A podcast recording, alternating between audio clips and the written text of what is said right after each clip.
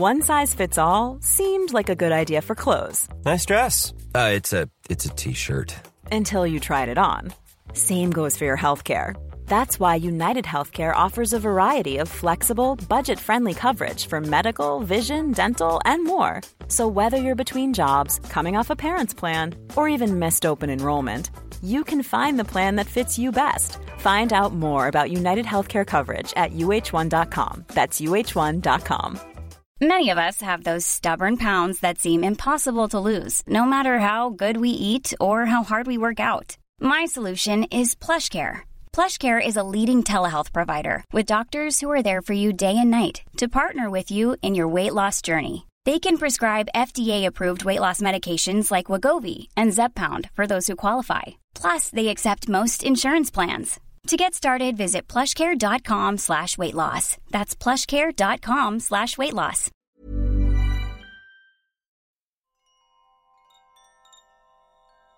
Mach es dir im Liegen in deinem Bett bequem.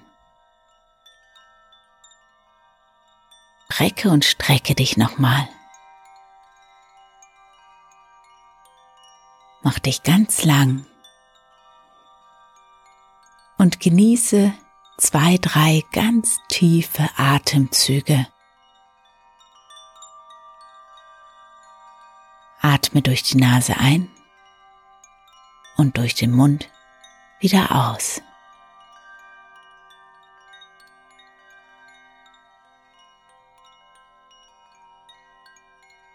Rückel und rekel dich in deinem Bett zurecht und finde dann eine für dich ganz wunderbar angenehme Position.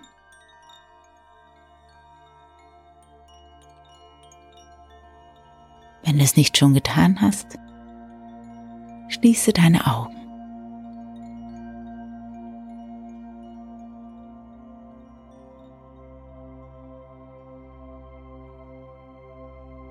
Du darfst dich in dein Haus, in dich selbst zurückziehen und alle Gedanken, die noch außerhalb unterwegs sind, kannst du ganz herzlich einladen, dazu zu kommen.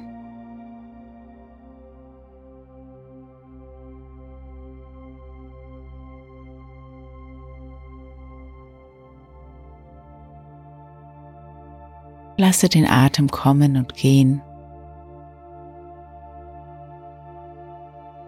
so wie die Wellen am Strand.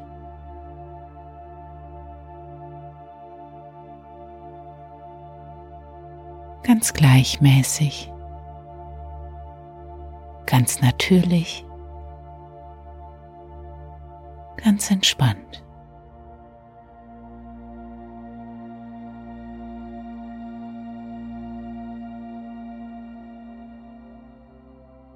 ein angenehmes Gefühl inneren Ruhe darf sich in dir breit machen.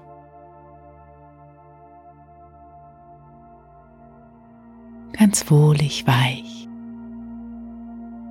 ganz zufrieden.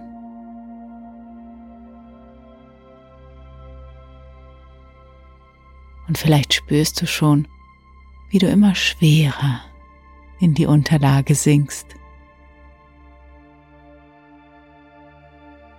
So als würde sie dich ansaugen.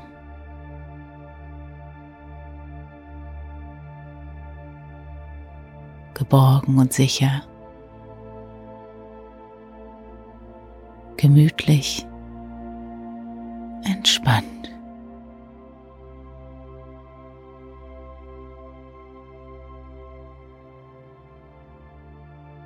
Und ganz nebenbei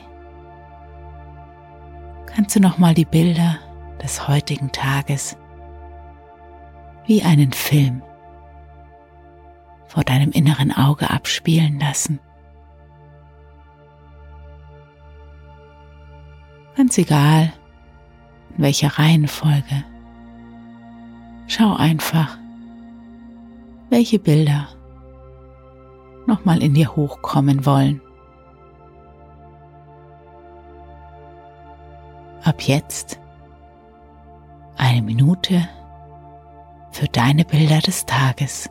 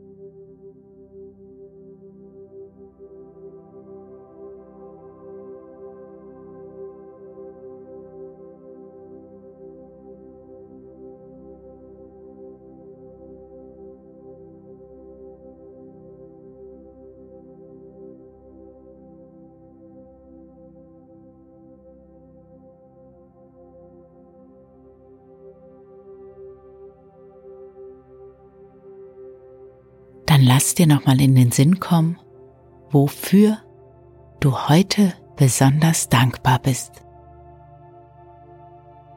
Was hat dir besondere Freude bereitet? Was ist dir gut gelungen? Sammel mindestens drei Dinge zusammen, für die du heute dankbar bist.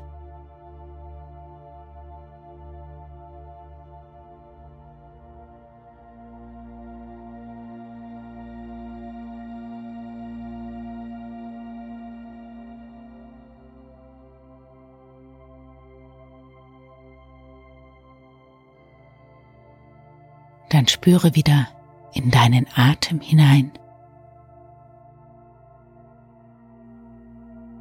Und nimm vor allem das Ausatmen wahr.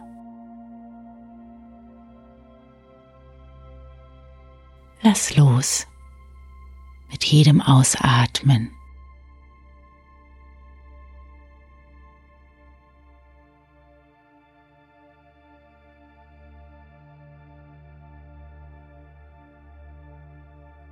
Spüre eine angenehme Schwere.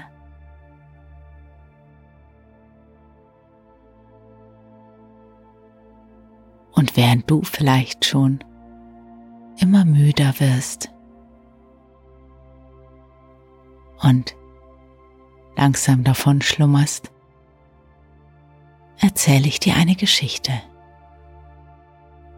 die man vor vielen, vielen Jahren aufgeschrieben hat, um sie dann immer wieder weiter zu erzählen. Und wie immer wird diese Geschichte gut ausgehen. Du kannst also jederzeit ganz beruhigt einfach einschlafen.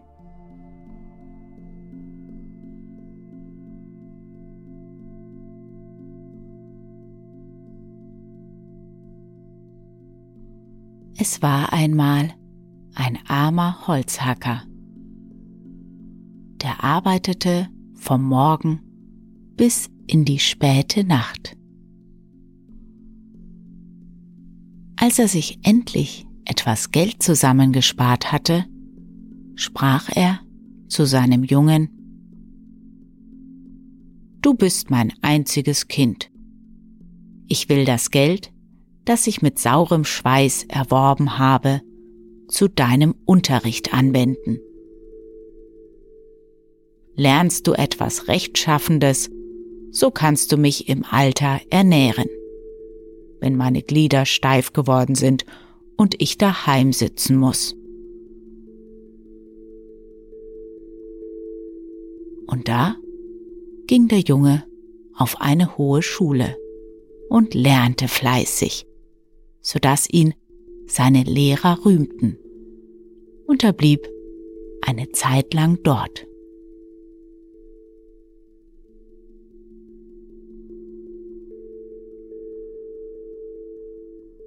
Als er ein paar Schulen durchgelernt hatte, doch aber noch nicht in allem vollkommen war, so war das bisschen Armut, das der Vater erworben hatte, daraufgegangen. Und er musste wieder zu ihm heimkehren.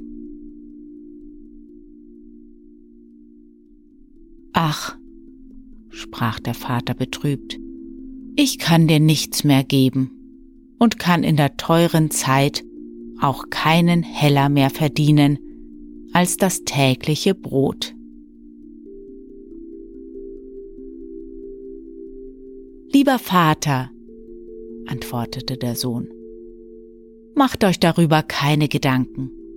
Wenn's Gottes Wille also ist, so wird's zu meinem Besten ausschlagen. Ich will mich schon dreinschicken. Als der Vater hinaus in den Wald wollte, um etwas am Zuhauen und Aufrichten von Holz zu verdienen, so sprach der Sohn, Ich will mit euch gehen und euch helfen. Mein Sohn, sagte der Vater, das sollte dir beschwerlich ankommen. Du bist an harte Arbeit nicht gewöhnt und hältst das nicht aus. Ich habe auch nur eine Axt und kein Geld übrig, um noch eine zweite zu kaufen. Geht nur zum Nachbar, antwortete der Sohn. Der leiht euch seine Axt, so lange, bis ich mir selbst eine verdient habe. Da borgte der Vater beim Nachbar eine Axt. Und am anderen Morgen, bei Anbruch des Tages, gingen sie zusammen hinaus in den Wald. Der Sohn half dem Vater und war ganz munter und frisch dabei.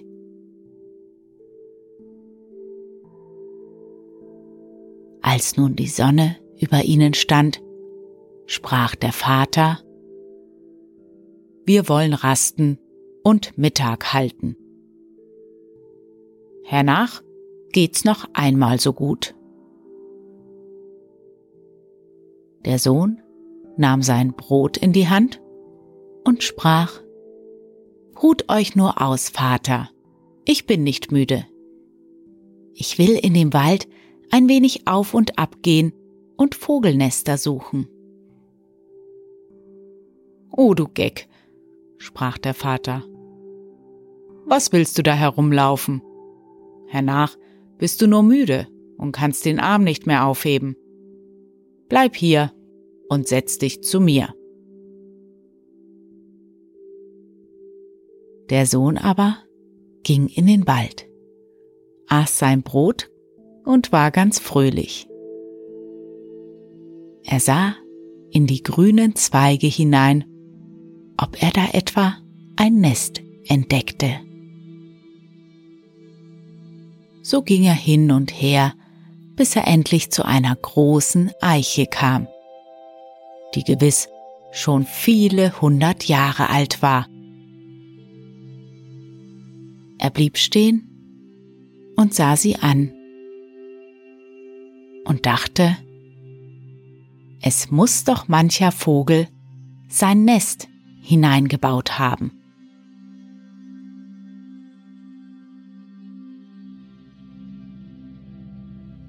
Ihm auf einmal, als hörte er eine Stimme.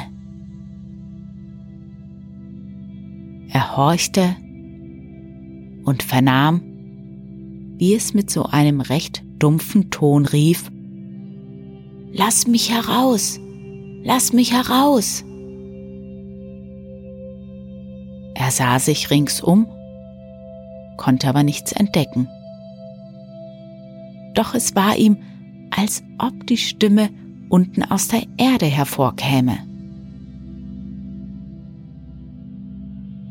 Da rief er, Wo bist du?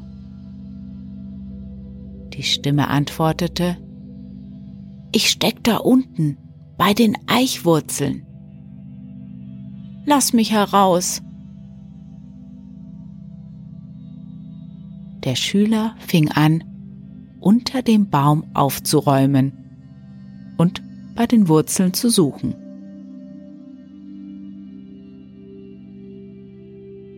Bis er endlich in einer kleinen Höhlung eine Glasflasche entdeckte. Er hob sie in die Höhe und hielt sie gegen das Licht. Da sah er ein Ding, gleich einem Frosch gestaltet. Das sprang darin auf und nieder. Lasst mich heraus, lasst mich heraus, rief's von neuem. Und der Schüler, der an nichts Böses dachte, nahm den Pfropfen von der Flasche ab und alsbald stieg ein Geist heraus und fing an zu wachsen und wuchs und wuchs so schnell, dass er in wenigen Augenblicken als entsetzlicher Kerl so groß wie der halbe Baum vor dem Schüler stand. Weißt du, rief er mit einer fürchterlichen Stimme, was dein Lohn dafür ist, dass du mich herausgelassen hast? Nein, antwortete der Schüler ohne Furcht. Wie soll ich das wissen? So will ich's dir sagen, rief der Geist. Den Hals werde ich dir dafür brechen. Das hättest du mir früher sagen sollen, antwortete der Schüler. So hätte ich dich stecken lassen. Mein Kopf aber soll vor dir wohl feststehen. Da müssen mehr Leute gefragt werden. Mehr Leute hin, mehr Leute her, rief der Geist. Deinen verdienten Lohn, den sollst du haben. Denkst du, ich wäre aus Gnade da so lange Zeit eingeschlossen worden? Nein, es war zu meiner Strafe. Ich bin der großmächtige Mercurius. Wer mich loslässt, den muss ich den Hals brechen. Sachte, antwortete der Schüler, so geschwind geht das nicht. Erst muss ich auch wissen, dass du wirklich in der kleinen Flasche gesessen hast und dass du der rechte Geist bist. Kannst du auch wieder hinein? So will ich's dir glauben. Und dann magst du mit mir anfangen, was du willst. Der Geist sprach voller Hochmut. Das ist eine geringe Kunst, zog sich zusammen und machte sich so dünn und so klein, wie er anfangs gewesen war, also dass er durch dieselbe Öffnung und durch den Hals der Flasche wieder hineinkroch. Kaum aber war er darin, so drückte der Schüler den abgezogenen Pfropfen wieder auf und warf die Flasche unter die Eichwurzeln an ihren alten Platz. Und der Geist war betrogen.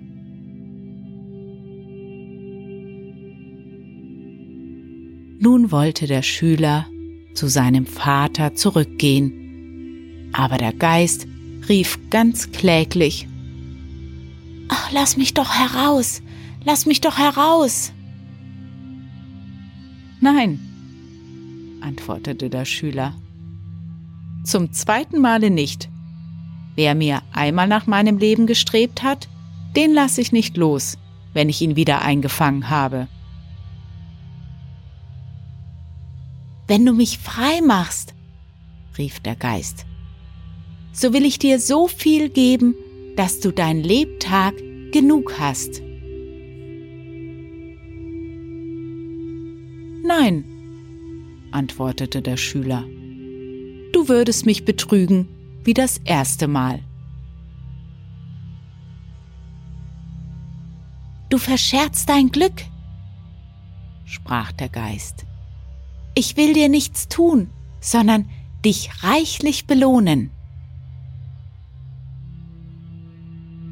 Der Schüler dachte, ich will's wagen. Vielleicht hält er Wort. Und anhaben soll er mir doch nichts. Da nahm er den Pfropfen ab und der Geist stieg wie das vorige Mal heraus. Er dehnte sich auseinander und ward groß wie ein Riese. Nun sollst du deinen Lohn haben, sprach er und reichte dem Schüler einen kleinen Lappen, ganz wie ein Pflaster, und sagte, wenn du mit dem einen Ende eine Wunde bestreichst, so heilt sie. Und wenn du mit dem anderen Ende Stahl und Eisen bestreichst, so wird es in Silber verwandelt. Das muss ich erst versuchen, sprach der Schüler, ging zu einem Baum, ritzte die Rinde und bestrich sie mit dem einen Ende des Lappens. Alsbald schloss sich die Rinde wieder zusammen und war geheilt. Nun, es hat seine Richtigkeit, sprach der Schüler zum Geist. Jetzt können wir uns trennen. Der Geist dankte dem Schüler für seine Erlösung und der Schüler dankte dem Geist für sein Geschenk und ging zurück zu seinem Vater.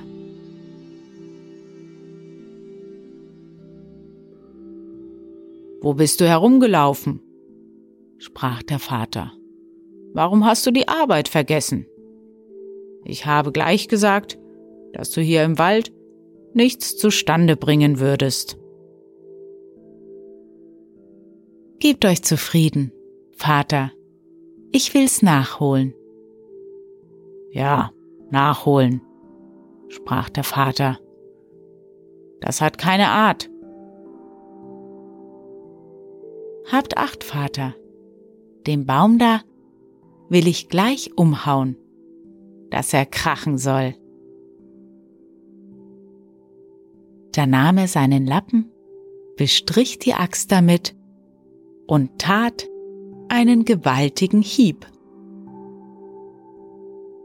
Aber weil das Eisen sich in Silber verwandelt hatte, so legte sich die Schneide um. Ei Vater, seht einmal, was habt ihr mir da für eine schlechte Axt gegeben? Die ist ganz schief geworden. Da erschrak der Vater und sprach, Ach, was hast du gemacht? Nun muss ich die Axt bezahlen und weiß nicht womit. Das ist der Nutzen, den ich von deiner Arbeit habe. Werdet nicht bös, antwortete der Sohn. Die Axt will ich schon bezahlen. O du Dummbart, rief der Vater, wovon willst du sie bezahlen? Über ein Weilchen sprach der Schüler, wir wollen lieber Feierabend machen. Ei was, antwortete der Vater. Meinst du, ich wolle die Hände in den Schoß legen, so wie du? Ich muss doch schaffen. Du kannst dich aber heimpacken.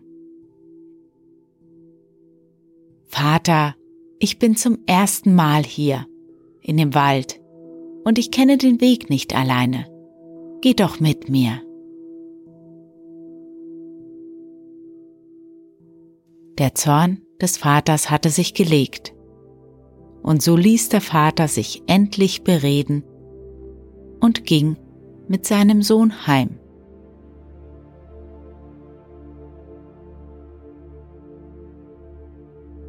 Da sprach er zum Sohn, Geh und verkaufe die beschädigte Axt und sieh zu, was du dafür kriegst.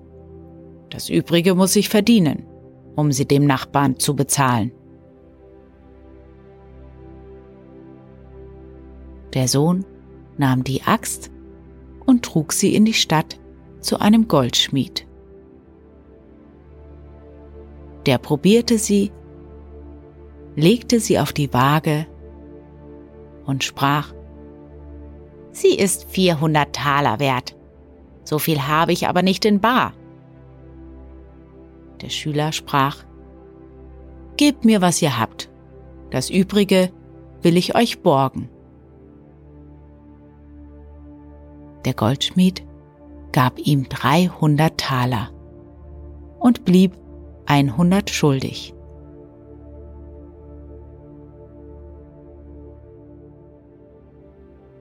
Darauf ging der Schüler heim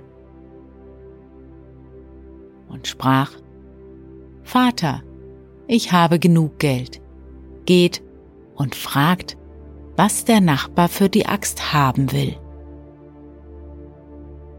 Das weiß ich schon, antwortete der Alte. Einen Taler und sechs Groschen. So gebt ihm zwei Taler und zwölf Groschen. Das ist das Doppelte. Und das ist genug. Seht ihr, ich habe Geld im Überfluss. Und er gab dem Vater einhundert Taler und sprach, es soll euch an nichts und niemals fehlen.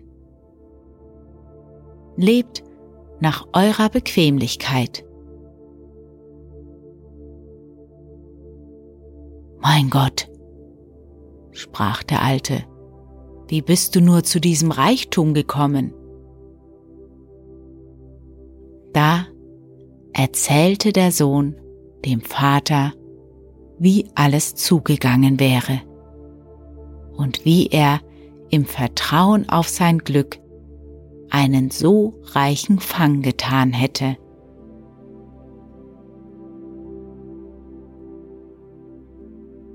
Mit dem übrigen Geld aber zog er wieder hin auf die hohe Schule und lernte weiter.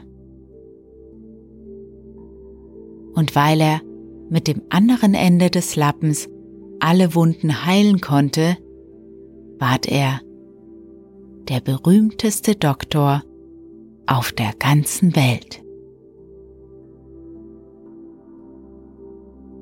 Und wenn er nicht gestorben ist, so lebt er auch heute noch. Glücklich, gesund und in Frieden.